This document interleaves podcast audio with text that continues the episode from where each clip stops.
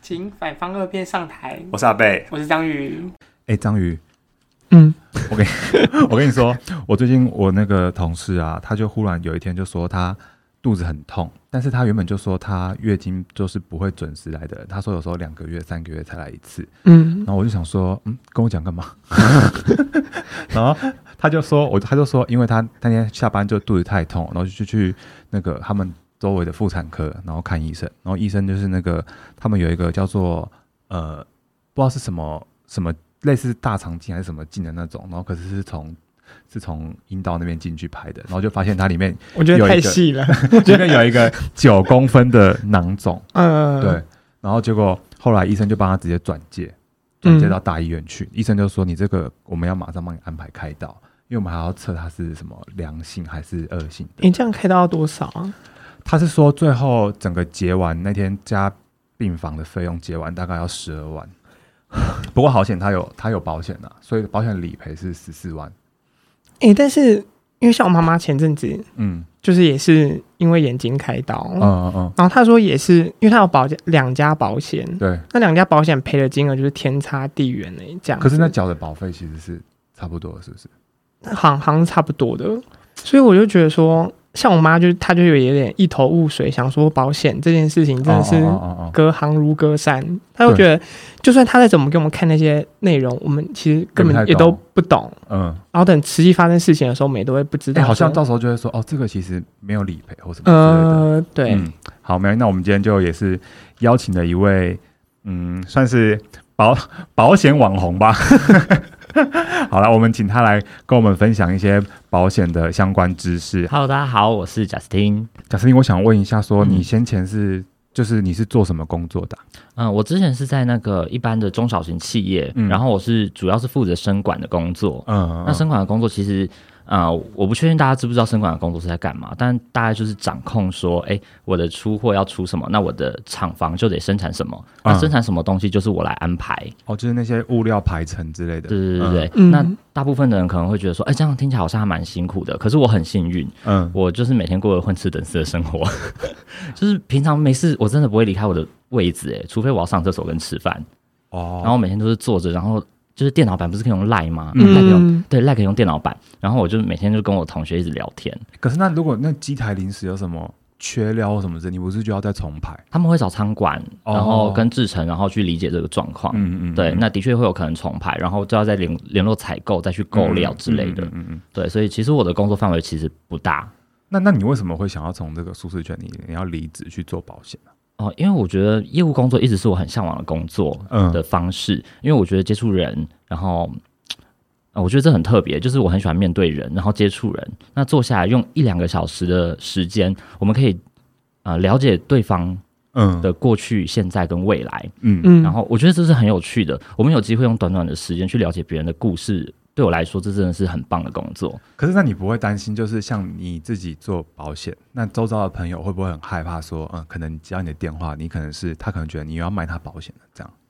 哦，其实大家都会怕，嗯就是我当时在转职的时候，不管在社群的媒体嗯经营，或者是我自己身呃身旁的人脉，嗯，其实保险大家都会说嘛，哎，我们一定是从身边的人开始，对，嗯然后我们从身边的人慢慢转介绍出去，嗯保险才能慢慢做就大。扩大嘛。其实大家都是这样做，那嗯，大家就会开始担心说，哎，我我要做保险，那我的身边的朋友就会想说，那你是不是要来找我找业绩了？嗯，嗯对，对，可是其实保险，你说谁会不需要保险？嗯，好像大家会想得到吧，就是很有钱的人好像不需要保险，对可是其实不是、哎，他们应该保的更多吧？他们会保得更多，像柯先生，嗯，他可能有三十几张保单，哦，对，其实很有钱的人也很需要保险。嗯对，那大家都需要保险的方式，哎、大家都需要保险的前提下，嗯为什么我们还会讨厌保险？其实我们讨厌的不是保险，对不对？嗯哦其实我们讨厌的是人，嗯我们讨厌的是业务员。那嗯为什么业务员会讨人厌？那可能就是强迫推销，嗯，嗯对，或者是很现实啊，哎、有业绩你才要来找我这一类的。嗯，所以我当时在换工作的时候，我就跟我同学，呃，跟我身边的人，嗯就是说，啊、你们有需求可以来找我，嗯但是没事，我不会打扰你。哦，对，所以我觉得有做好这样子的原原则则，嗯我觉得是不用太担心的。就是你不是强迫人家嘛，就是除非你这今天真的是对你有这个已经有这个需求了，那你来对找我，我可以我可以介绍给你相关的东西，这样子。对，因为呃有需求我才能知道你想要什么。嗯那大部分人不知道需求是什么，嗯那他可能想要了解，那没关系，你来问我，嗯我可以帮忙你。哦，对我觉得这样子大家就不会讨厌保险啊。嗯嗯嗯。对啊，那那现在保险有这么多种，那嗯平平通常一般的人身上应该可能至少会有个一两张保险。对，那那这种就是保险，现在我们一两张，然后我们要知道说我们还缺什么东西的话，那你们平常也是会帮客人做一些保单健检的这种，哦，对对东西对对吧对对，所以是会看他们说还需要什么，是不是对？那那你那你自己觉得说，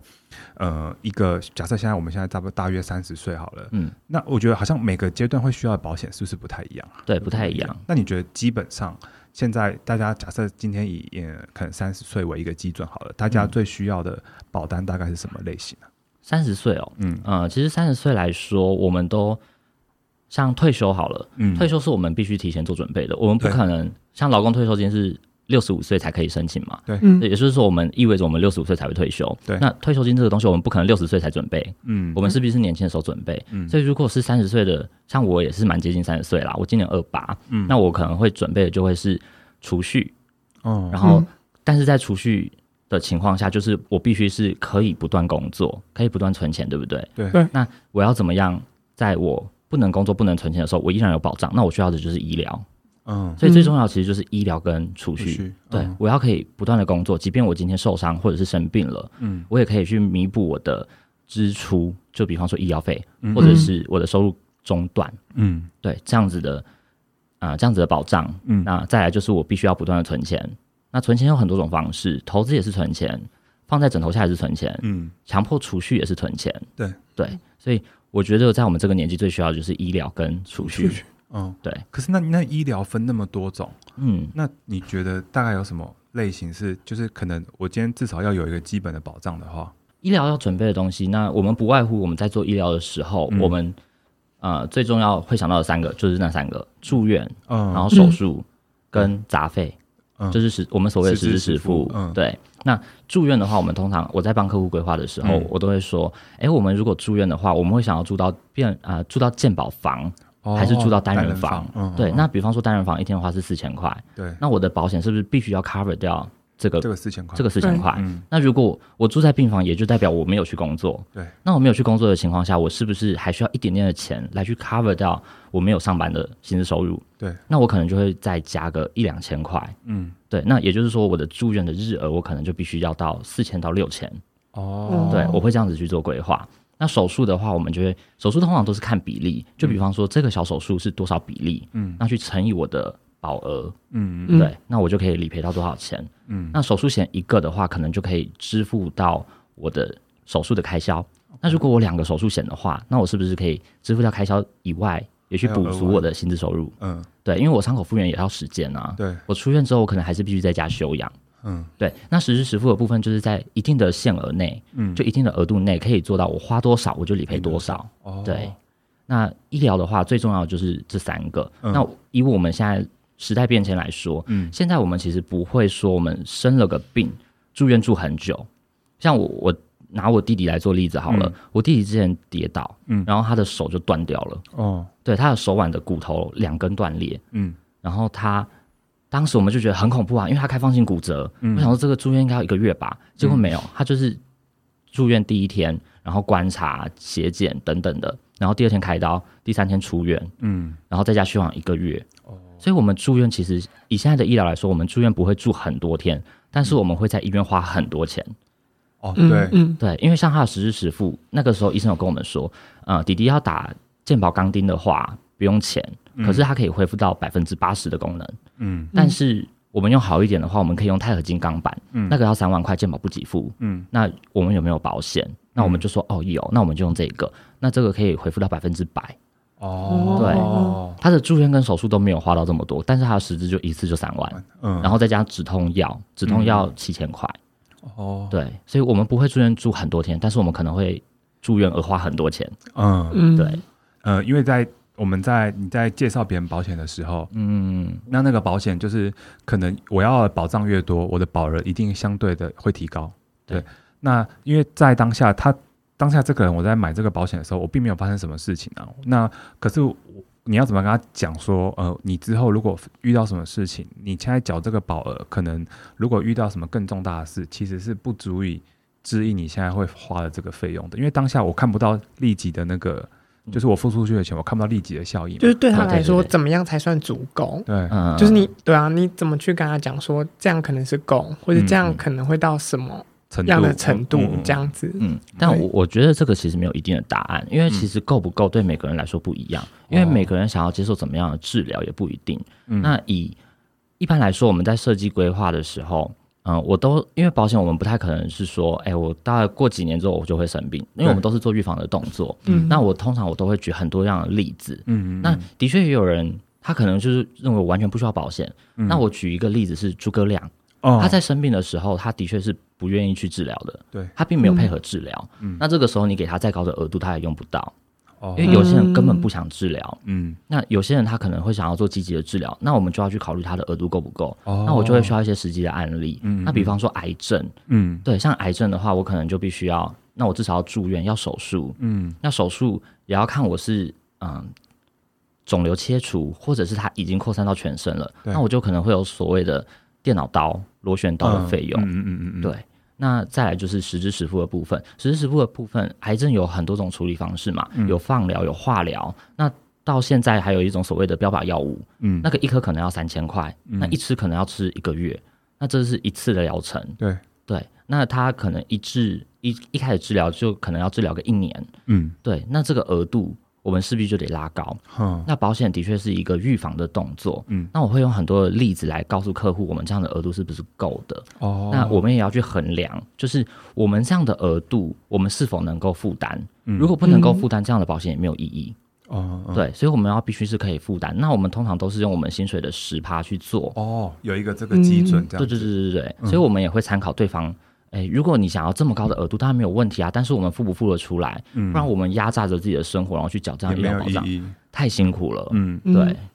哦，那那你们会就是因为我我我同事是说他对那些理赔要准备的文件他都不嗯是很熟悉，然后他的但是他那个业务员是因为他当初帮他保那个业务员他已经没有做保险了。嗯，哦，对，他离职了，所以换了接了下一个承办，但那下一个承办就不太理他，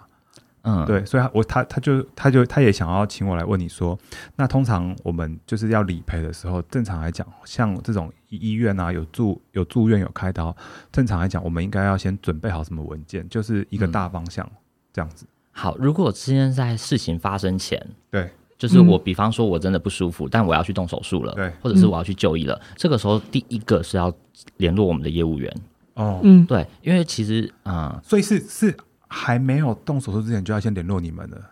对，如果来得及的话，哦因为比方说有些人很急性的话，那当然来不及啊，嗯先动再说。嗯，那医疗诊断书等等，那的确是可以跟医生沟通的。对，我们要怎么开？嗯嗯，对，但是其实也真的要照实开。嗯对对对，那有一些美美嘎嘎的，真的可能就是这是医生的专业。嗯，对对对，如果我们真的发生事情，比方说不管是疾病，不管意外嘛，对那我们先讲疾病好了。嗯我真的不舒服，我去看医生，那我当然是要做妥善的治疗。对，那治疗完之后，我需要申请理赔的时候，我要的第一个是理赔金申请书，嗯然后第二个是诊断证明书，对，还有第三个就是我们的收据。嗯其实我们要申请理赔，如果是因为疾病的状况，我们要申请理赔就是这三件事。嗯对，这其实非常容易。然后联络我们的业务员，其实就是很好解决的，因为这是业务员的工作。哦，嗯嗯对我今天卖出去的保单是要我负责的，那这个理赔当然也是业务员的工作跟职责啊。嗯对，而且业务员的功能其实只会在两个时候出现，第一个就是我们在帮忙客户规划的时候，嗯这个时候我们会发挥我们的价值。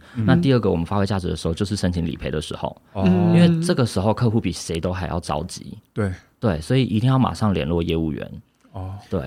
因为就是越快，你就会越觉得说这哦个真的是对，有在帮有帮你你处处理理事事情情，对，样而且子这个时候客户，因为我们要拿收据的话，嗯我们势必要先把我们的钱拿出来付，对，对，所以客户会很慌张，哦说：“嗯哎、我今天付了那个十二万，嗯那对，拿得回来吗？而这且样子嗯我第一个，我十二万要从哪里来，我可能都不知道，哦，对我可能要先跟亲友借，嗯然后借来十二嗯万，我才能换回收据，我才能去申请理理赔赔，所以客户会非常的着急。那我们为了避免这样的状况，那我们就一定要先联络业务员，嗯最好是在我拿到收据之前就尽快嗯就联络业务员。那这是疾病的处理方式对。如果我今天发生意外的话，嗯那意外的话，第一个就一定是先报警。哦对嗯，不管怎么样都先报警，即便我今天是自摔，嗯都得报警。嗯，各位知道吗？不知道，其实自摔也要报警自哦，摔也要报警，没有擦撞也这样子也也是要报警。如果你有保驾驶人伤害险的话，哦，也要报警哦，才会理赔。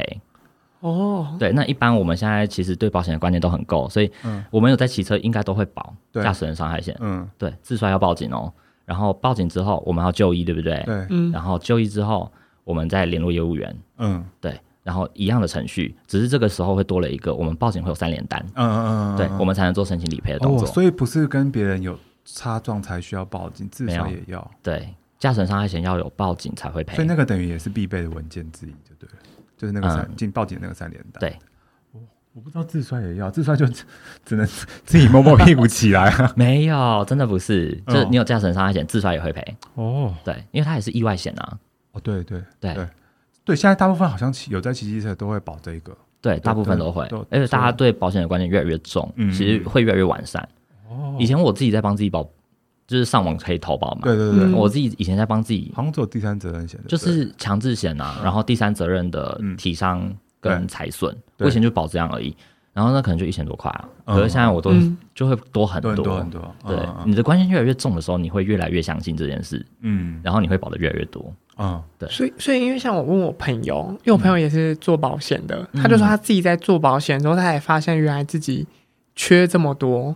嗯，这样子的一些对规划或什么的。所以你自己后来再开始进到这一行的时候，你有觉得说自己原来少了这么多对，保险的这种东西，然后才开始疯狂的去补这样子。嗯，我自己在帮我，其实从小到大我都没有保险，然后我到二十五岁的时候，我才觉得嗯不对劲，我应该要帮自己保，因为我已经在工作了，对嗯然后我必须要靠我自己生活。嗯那如果我今天发生事情的时候，没有人会替我想办法的时候，我必须要替自己想办法，嗯所以我就去找了呃业务员，我自己做投保，嗯然哦后我就规划完之后，我就觉得哦，我身上有保险，其实我是安心的。嗯然后三年之后，因为这是三年前的事，那三年之后我自己投入了保险业，嗯然后我就我们要开始练习嘛，我要怎么帮客户做保单鉴证？嗯然后我鉴证完之后，我想说，哦天哪，我好多个洞哦，哦就是如果我有七个洞的话，我大概只有补了四个，嗯对，但是我缴了也不少钱，啊对，所以我嗯当时帮自己做鉴证的时候，我就觉得，嗯，这样的保险，我觉得我不太适合现在的我，嗯嗯对，所以我就我当时就毅然决然的把我的约解掉，我再重新帮自己规划一份。嗯我缴的是差不多的钱，那额度可能不是像之前那样，我四个可能都很高，那我现在就是四个那四个降低一点，但是我嗯再补把其他的补其他的，对我让我的保单是面面俱到的，嗯但可能不是说，哎、我没有重压在哪一项，嗯哦比方说我的住院不是特别高，但是至少我手术有哦的这种概念，嗯对对对就平均一点这样对，稍微平均一点，让我面面俱到。嗯嗯嗯。那那你有没有遇到那种就是客户可能就是他真的是要来理赔了，然后他跟嗯你说、我这个为什么为什么没有赔？但其实他的保单里面就是没有这个东西。哦，对，其实很常会有发生这样的状况。那这种状况其实很常见，因为我们大概怎么样会发生这种状况，其实就是客户不知道自己买了什么。哦，对，因为像我们在接触客户的时候，我们都会问啊，哎，你们一一年的保费大概缴多少？嗯，那他可能会跟我说，哦，我一年缴了十多万呢。对，对，嗯缴了很多，对不对？我听到我也吓到，想哦，要求一年缴十多万，缴了什么？就嗯后来我帮他看一下保单见证的时候，发现他一年缴十多万都是缴储蓄的规划。哦，那你说他如果发生他有疾病或意外，他要住院的时候，他来找我，我能做什么？嗯我没办法做什么啊！嗯嗯 对我真的没有办法赔。可是那是客户他不太清楚自己买了什么，嗯，所以客户常常会认为说他每年明明就缴了很多的钱，但是却没有得到保障。然后再来就是我们常常接到所谓的电话行销，嗯，嗯因为有些人耳根子很软，一听听两个小时，哦，对，然后买了一个很长年期高高保对额对的对对对对，寿险，或者是终身意外。嗯那如果他今天发生疾病而住院，或者是他不小心得了癌症，嗯，那两位觉得会赔吗？就没没关系的东西啊，完全不会对啊赔，对不对？可是他缴了很多钱呢、嗯，那这个时候他会怎么想？就是你们保险是不是都骗人了？ 哦对对保险印象又更差了。对，他这个是不是除非因为他他这个保单是不是如果他要赔，是不是除非他得这个病死亡了才会有那个寿险保单的话，哦才会有那个对，寿险除非他身故了，对，那他另外一个如果是终身意外，癌症不是意外啊，哦，嗯，癌症我得了，我很意外没有错， 但是对，心情上的意外 对，，心情 上心情上很意外，对，但我机会教育一 下，意外有分三大原则，嗯要外来的、突嗯，发的、非疾病。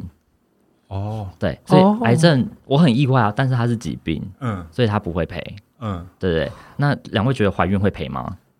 啊怀孕为什么要赔？你说怀孕不是疾病啊，可是嗯，我也很意外啊， 这感觉没关系 吧？你说意外着床吗？就我也没想到啊，但是它就他是就，怀孕了，反正它就是不会赔啦。嗯，对，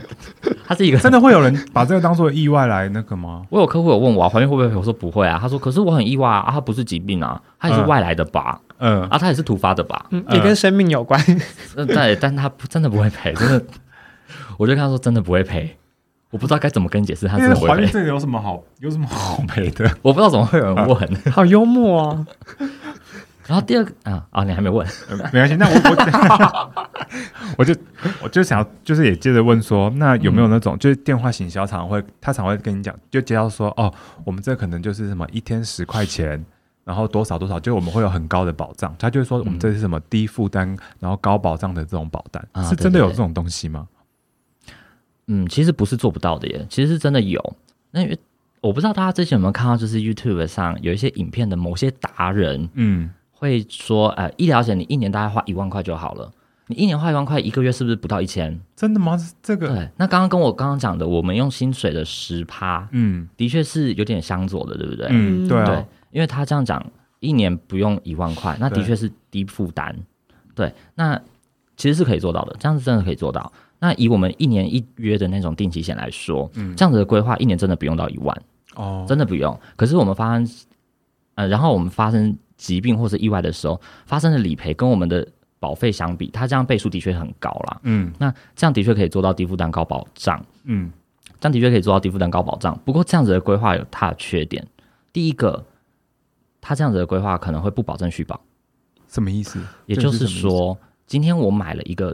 啊、呃比方说产险的医嗯疗险，嗯，对，那我今天得了癌症，嗯但它是一年一约的，嗯，我可能在第二年的时候它还会继续理赔，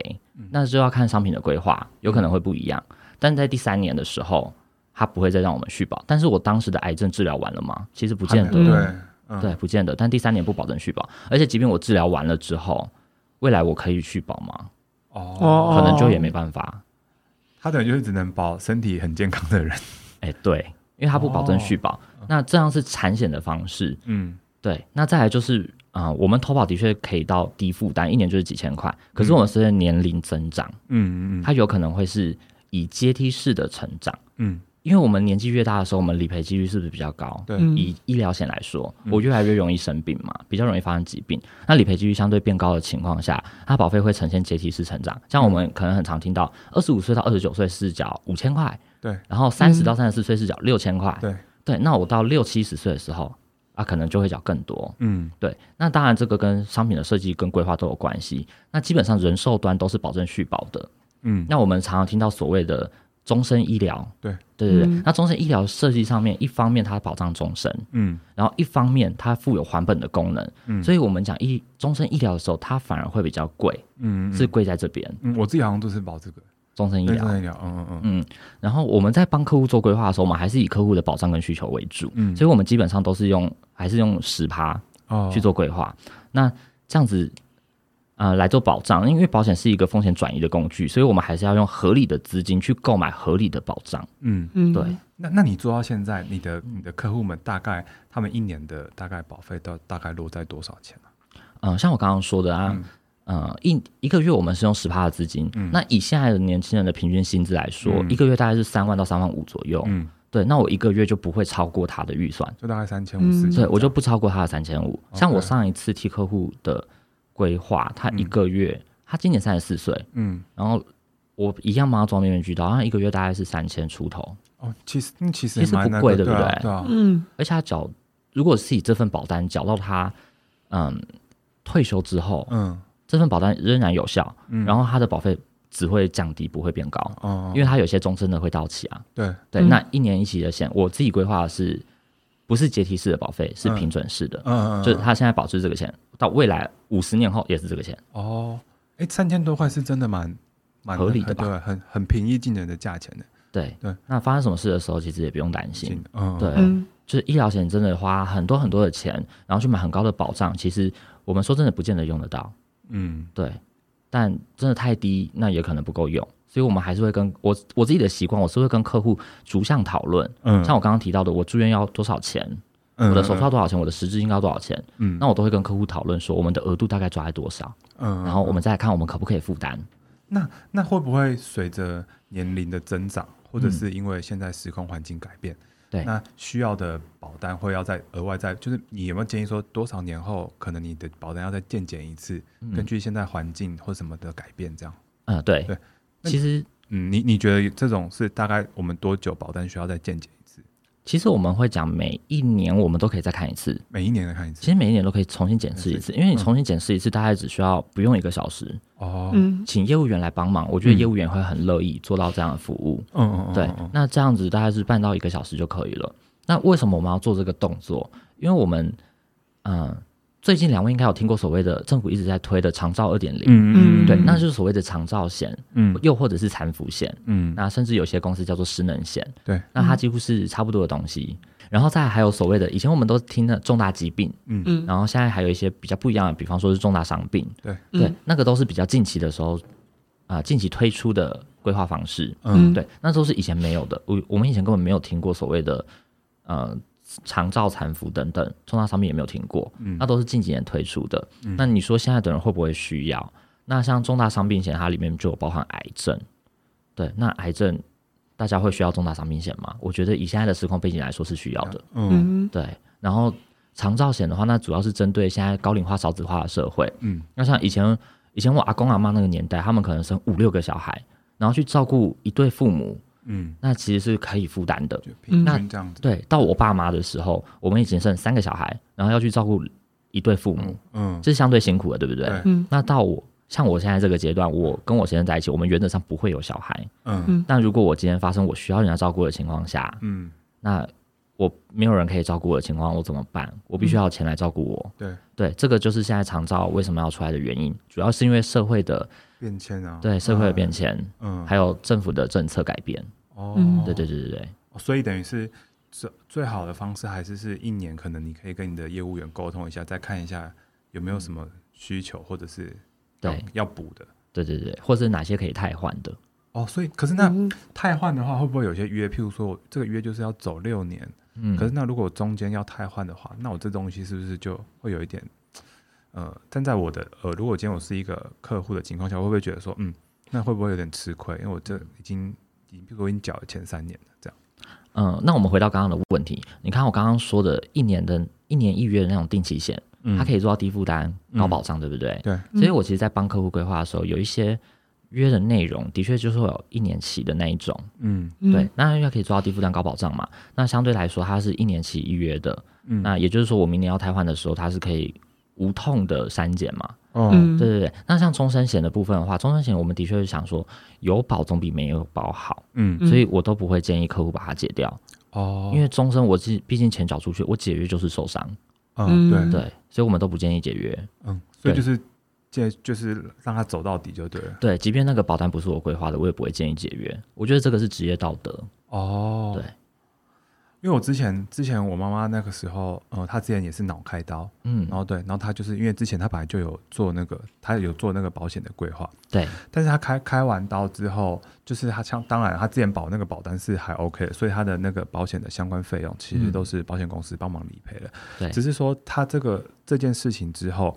然后她的业务员就再来跟她讲说啊，那你现在这样的话，我们要再加保什么什么什么东西，但是因为她毕竟脑开过刀，所以她的那个保额好像跟一般人也不一样了。对对，我想问说，是这个是会因为你的有疾病，所以你的保险的费用是会提高，或者是有什么不一样的吗？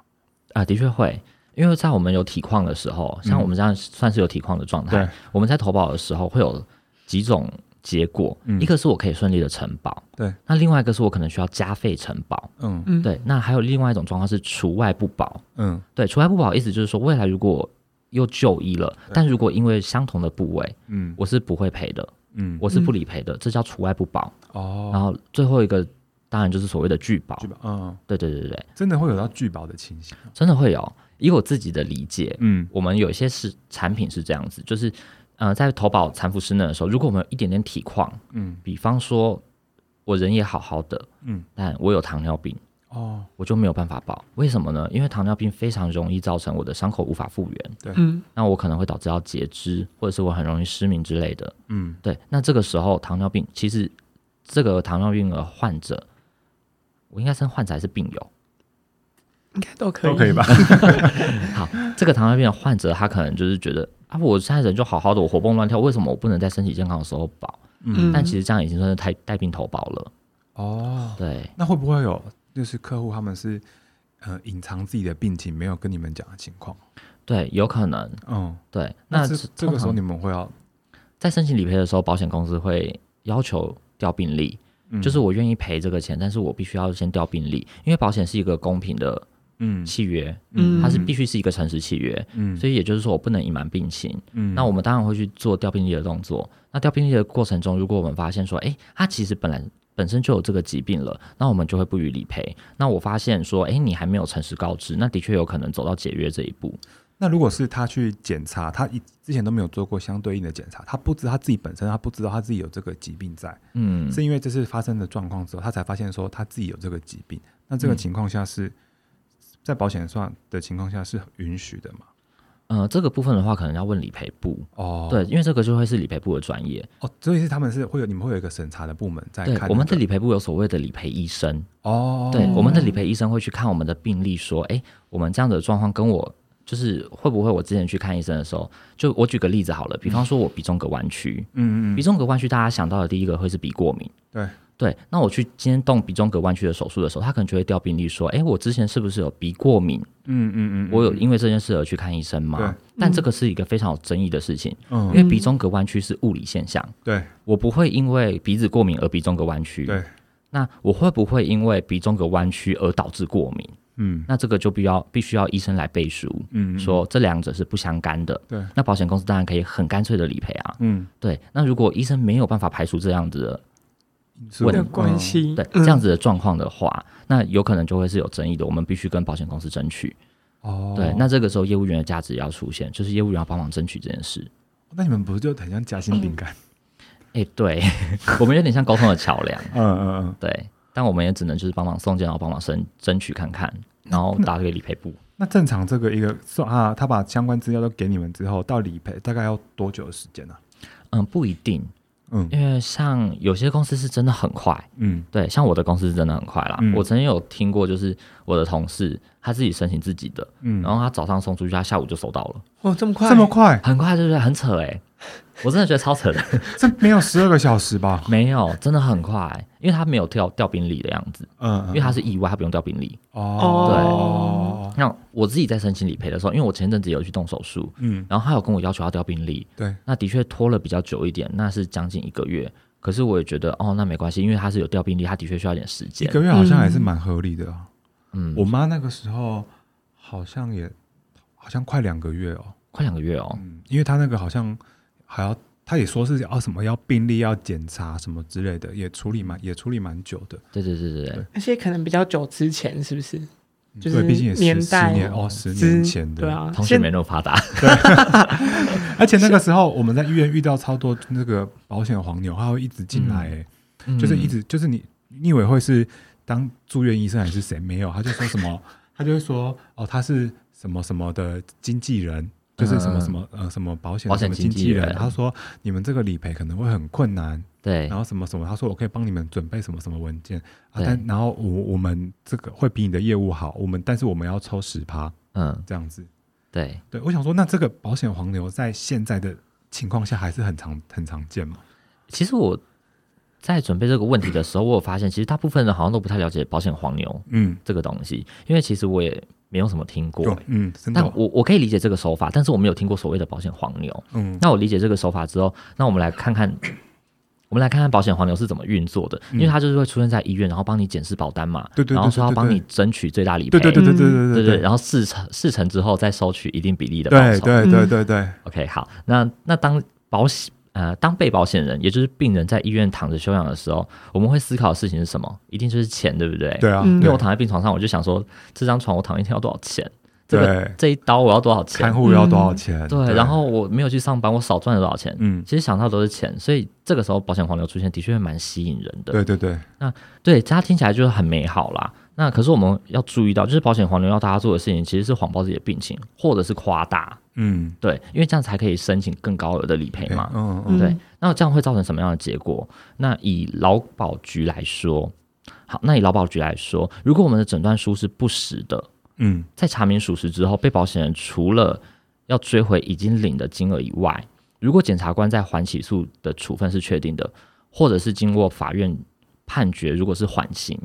也就是他不用坐牢，嗯，那未经刑事处罚者，就是没有做到刑事处罚，嗯就是没有坐牢啊等等的，那劳保局会依劳保条例的第七十条规定，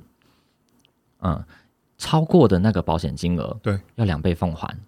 哦，对，所以如果你问我说保险黄牛的可信度如何，嗯我觉得实际情况已经超过这个范畴了。嗯，它不是值不值得相信，而是这件这件事本身就是违法的。哦所以，即便我今天给他十趴的可信度，都好像是在鼓励犯罪。哦，对，所以我们觉得，我们就是建议千万不要相信那保那险他黄牛这个违法情况是只有我这个呃病友违法，还是他他保险黄牛他也一定会受罚，还是他拿完钱他就跑了？呃，保险黄牛会受罚，嗯，但是我们自己也会有责任，哦，因为谎报病情的是我们。哦，对，所以我代真价的太高了。对代价太高了，他真哦的非常铤而走险，而且重点是它不是一个合法的事情，嗯，真的不是合法的就不要做，在当下真的是会很很诱人欸呢、因为他很真诱的人啊。对，对当下他啊，真的会讲很多。那时候他就真的是讲蛮多，就是说，呃，如果照你正常这个理赔的话，只能赔到多少多少，那我可以嗯帮你争取到多少多少。他那他的争取的那个幅度是可能到一点五倍，嗯，对对。对，就会很你就会觉得说啊，那这样子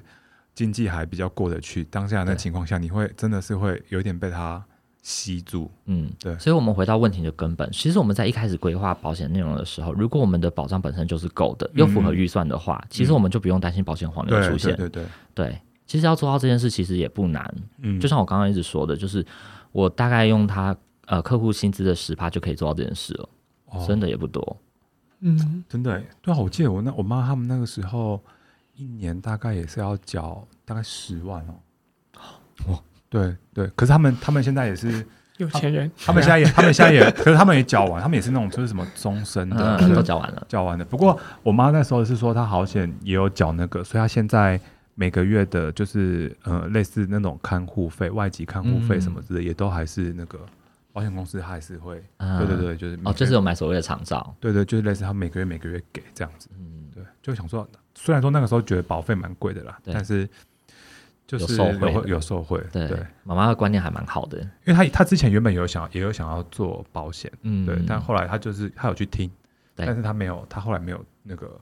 就是因为他觉得说他好像没有办法跟人家开口去介绍啊啊干嘛，他他就想说偏自己了解这样子，对对对，对，我之前之前我之前我工作很辛苦的时候，然后我朋友就一直问我说：“那你要不要来当就是保险业务员嗯这样？”我就说我不行啦，我觉得自己不适合。嗯他就跟我说没有适不适合，只有你愿不愿意做而已。哦，真的，因为很多人在做保险之前，他都会认为说，像我先生，嗯他有觉得说啊，我又不太会讲话，我不太会聊天，哦嗯怎么办？然后我就说，嗯、你不用担心，我们这边有一些很成功的案例，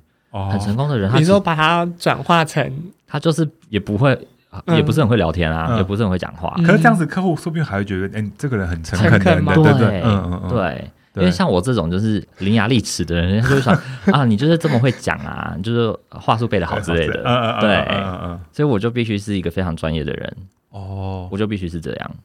所以也不见得真的是要真的是口才要多好的人才可以做保险业务员。对，其实我觉得保险业务员要做到好的话，其实要完成的事情很简单，就是一方面你要非常的为客户着想，嗯然后秉持着善良的原则。嗯其实我觉得，嗯，保险的保险这个东西没有所谓的啊这个保险好不好，只有所谓的这个保险适不适合我们。嗯对，所以你嗯秉持着善良的原则，然后替客户着想的话，你就可以帮他规划一个好的保险。嗯那你会不会很会讲话，其实不重要，嗯你只要嗯会让客户听得懂就可以就好就了。嗯嗯对。哦那像我就是。因为我自己本身有养狗嗯这样子，嗯然后你们不是有养很多宠物对我有吗啊三只狗，两只 猫，然后因为之前，哦，像我家的狗，它们可能就是会有那种皮肤病，对然后或者是例如说，它们可能是膝盖的骨头可能会弯曲什么的。对然后那时候可能看医生也都花了一些钱。那我朋友就有推荐我说，还是你们要不要去买宠物保险？对可，是我就觉得说，宠物保险这个。光人的保险，我都会觉得自己有点不太理解了。然后在嗯在讲到宠物保险的时候，我就会更加觉得说自己会不会被骗啊，或是嗯什么之类的。那你对于宠物保险这一块有涉略？有有有，因为其实我我们自己有在做。那宠物嗯保险这个东西，其实跟人的相比会相对简单很多，哦因为宠物的范围没有这么广，嗯嗯，就宠物的理赔范围没那么广。那宠物保险其实很多家都有出，这这个大家其实可以 Google 一下，就是哪一家会有。嗯那宠物保险大致上跟人一样，不外乎我们就是因为疾病或者是意外嘛。嗯但宠物保险会有一些条件，就比方说它一定要植晶片，哦，对对，嗯在投保之前它一定要植晶片。嗯各家保险公司都不太一样的地方是，它可能会有一些年龄的限制。那像猫猫狗狗啊，可能就是超过几岁，它可能就不能投保。嗯那、哦对，它会有这样的限制存在。那它当然就会有几个可以选择，那就关系到保费的额呃保费跟额度嘛。嗯嗯对，，就像我刚刚提到的，就是负担跟额度的部分。嗯那像很多医院，它其实都会有 DM 可以索取。哦嗯，对对对。那宠物保险在请领跟开销，嗯那宠物保险可以请领的开销，一次的治疗大概会有一个额度在，嗯那在额度内就可以，呃，那在额度内都可以来做给付，其实就是我们所谓的实支实付。哦对，那另外宠物保险有宠物保险比较特别的地方是有走失的部分，哦因为像啊。总师也有走私也有保险，哎走失不是说我的狗不见我就赔你多少钱，不是这种。 它走失的部分是我们在学协询的传单，嗯嗯，我们的那些费用，保险公司也可以针对这个哦，对，也有做到它的保障范围。嗯因为不然你真的弄丢，然后就给你钱，那不是鼓励你把它丢掉吗？对啊，我想说，刚刚突然出现一个坏念头，没有 啦，让我家有五只哎、这个会赔我早就不在， 就要发大财啊！好险他们不会听这个节目，哦，所以现在是这个是大家各呃各家保险公司都有都有在推这些这些产品出来的嗯、对，有几家有了，哦对对对，而且而且宠物比较单纯，是他们没有不上班没钱这件事，对不对？啊、就对，他们比较不会有这种，对就是而且宠物保险其实还蛮便宜的，哦，你真的哦真的跟我们宠物不小心发生什么事情的时候的那个医药费比，真的便宜很多。对，真的发生事情的时候，真的会好险有保，要保一下，我要认真研究了。真你真的回家看一下 DM。哦，好好好。对，然后还有就是我也很好，这就之前曾经很好奇一件事情，嗯因为就是不是最近就是很多那种突然就是无常嘛，就是人就突然对就是例如说就杀手人寰这样。嗯然后那时候我就会想说，那如果有一天自己突然离开的话，对，然后那那些宠物怎么办？嗯，然后我就会想说，那有办法是例如说受益人，可能例如说是。照顾宠物的人嘛，或是、嗯或是是可以，例如说，我可以想要把这笔钱就是是留给就是宠物这样子。然后我上网查一下，他们就说可能是要用什么信托的方式，对这样子。对。可是我后来问了我业务员，因为业务员就说这个这个在台湾目前其实是不可行的，嗯他就问我要不要搬去日本。 然后我说你要不要移居日本？他说日本好像才有这样子的那个，嗯，对，或是美国好像也可以，美国也可以是不是？好像可以。那我先 走了哦、所以所以台湾现在这这这现行是不会有这方面的， 嗯，目前好像真的没有。嗯对啊我我查了法规也是说对没啊有这种信托在宠物身上对的那个，也没有说什么，例如说宠物的照护人什么之类的，没有没有没有，它现在就只有宠物保险到这个程度而已。对嗯我那说他宠。哦，呃，其实我就是我觉得这个问题还蛮特别，因为我自己有养宠物嘛，对，嗯那我有三只狗，两只猫，所以理所当然我也会考虑到这一块。嗯然后大家也知道，就是二零二零不是一个很平静的一对年，对对对，谁会知道就是会发生什么事？嗯对，那保险受益人的意思就是他必须是人，那嗯宠物它毕竟它没有办法沟通，所以嗯啊、呃受益的方式就没有办法是宠物。嗯那嗯即便是信托的方式，也没有办法给宠物。嗯，那我指的保险，我指的是保险信托，它是无法用在宠物身上的。嗯 OK，因为毕竟它没有自主权，也没有办法沟通，所以它没有办法做到。但是有一个还蛮特别的案例，我想要跟大家分享一下，嗯就是呃，大家知道 Chanel 的首席设计师哦，我知道，已故的嗯，嗯，老佛爷嗯嘛，老佛爷，嗯对不对？老佛爷他有一只非常非常爱的猫咪，嗯对对对。这个大家有你没有听过我这记个故事？得他好像看秀有时候会带去、欸对，嗯然后那只猫非常的值钱，哦就他拍一支广告可能就要价两百多万美金，对我们真的是拼死拼活， 两百多万可能没有， 才美金，对，要不然台币 都没有。对，可是认真，它真的就是这么贵。嗯，那在饲主已经不在的情况下啊，因为它非常有人气啦，所以当然这些钱，可是这些钱当然不是给猫咪使用嘛嗯，当然就是饲主。那在饲主不在的情况下，其实老佛爷在离开的时候，猫咪还在，嗯那他可能就会用就是契约型的方式，比方说跟某个人签订一个契约，嗯那这个契约可能就会明确的载明说要如何照顾他的宠物，嗯那直到宠物离开为止。嗯那在这个过程中，所有的支付费用就会是由饲主来负担，嗯即便饲主已经不在了。嗯嗯对，那这个东西就可以用类似信托的方式，可是这个部分就跟保险其实没有关系了，对不对？对嗯对，那这就等于是我之后执行遗嘱遗嘱的部分，哦哦，对用遗嘱执行的方式嗯嗯，对，那这就比较不一样，就得交给信托公司。嗯那我们回到问题本身，嗯我的身故金可不可以做到这个用途？其实是可以的，哦，对，但是我们嗯必须在申请的时候就定好。可是这个东西会牵扯的比较复杂，嗯因为保险这个保险的功能就是理赔，嗯嗯那身故金的部分我们要怎么运用？嗯，保险不会管，哦，等于是他给你这笔金钱，接下来你遗嘱怎么规划这笔金钱跟保险就没关系了。对对对对。嗯那像我的职责就是在理赔，对，对，嗯那我们要怎么使用我们的身故金？保险公司或业务员当然没办法决定嗯啊。嗯嗯，对，那这就是属于另外一个专业。 ，OK，嗯可是世界上已经开始有人这么做了，嗯所以我认为之后这可能也会是一个趋势，嗯尤其是现在大家就是毛小孩这么多嘛，对嗯以后毛小孩可能比新生儿还要多哎、嗯以目前的统计来说，真的有可能。嗯对，那这样子的模式已经在世界上是存在的，所以我觉得之后可能也会有了。不嗯过目前的资讯真的不是太多，对，对对对，所以啊、呃我相信啊，对，我未来应该还是我会有，会我会努力活到那时 候。未来还是会有这样的需求存在啊，哦一定。嗯，对那那你现在做做到现在，就是从你的办公室工作移到这个保险的工嗯作，那你你有觉得呃有后悔吗？还是不成欸嘞、不惨？我嗯我不能说之前的工作不好，嗯因为它毕竟也让我存到一些钱，嗯然后让我照顾我的家庭。对，但现在的工作让我觉得很快乐，是嗯哦以前的工作没有这样的感觉。就是我现在在谈客户的时候，或者是我面对客户，即便我在讲解啊、介绍等等，每一个环节都让我觉得我百分之百的发挥自己哦，的这种感觉，就是燃烧生命小宇宙那种感觉。因为你之前不太用跟人沟通吧，对不对？嗯哦，对，就是我的同朋 友，就是聊赖、啊，远哎端的啊远端的嗯朋友，对对对对，然后之前就是纸本啊什么的，就是嗯蛮枯燥乏味的嗯，但很轻松。现在的工作比较辛苦，可是我觉得过得很快乐。哦，比较有意义，对，嗯而且你保持着善良原则，然后嗯替客户着想，然后你帮客户做一个很完整的规划的时候，嗯其实有时候我回到家的时候可能已经半夜了，可是我嗯觉得。那种热血沸腾的感觉那种还感觉会在，哦就我觉得，嗯哎、我今天又帮助一个人的感觉，嗯嗯对，所以我很喜欢现在的工作。所以那如果有朋友也想要加入这个保险的行业，你也会支持他们的。我觉得是可以的，嗯，对，因为保险说真的门槛不高，嗯但是保险要生存下来不容易，嗯所以我们常会说，就是诶，保险的流动量为什么这么大？嗯是因为它很容易进来，嗯但是你必须要留下来的话，那你必须是要一个非常专业的人，啊、啊、你必须要有非常专业的，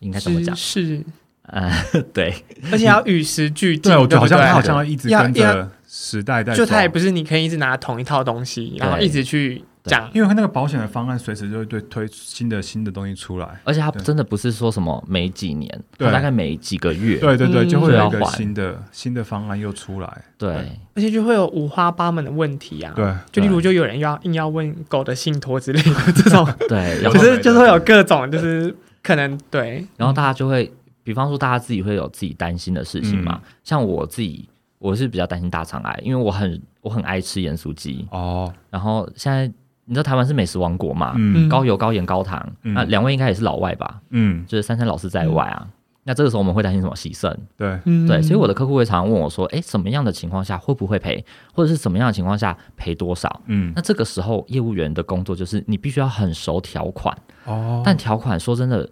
不要说客户，业务员也很懒得去翻。嗯嗯对，，可是你必须一直保持是很专业的，嗯，所以我们在时不时我都必须要一直去复习条款。哦，OK，嗯对，但条款真的是你们有看过自己的保单吗？嗯条款真的是超多，多到又臭不行又长真的，真的，嗯而，且每一家的条款又不真一样。的，对，嗯所以今天他跟我要规划这个产品的时候，我必须熟知这个条款。嗯那跟我规划别的产品的时候，我也必须熟知另外一个条款。嗯哼，对，哦，我觉得年轻人要试试看这个行业，当然是可以，嗯可是要必须非常的有决心，也非常的努力。嗯所以我不会跟你说，就是来这边就一定可以赚到什么钱啊，或者嗯是一定过得很轻松，因为业务的资时间很弹性嘛。对嗯，对那如果你不是专业的，你就真的很难活下来。哦对， ，OK，好。那今天就感谢贾斯汀来跟我们分享这个保险的这个生活。受益良多对哎、啊真的吗？对对啊，啊，觉觉得像很有一多种那观个念欸被矫正的对感对觉，对哦，真的哦、我觉得好像跟我们以前的保险对保险的理解不太一样。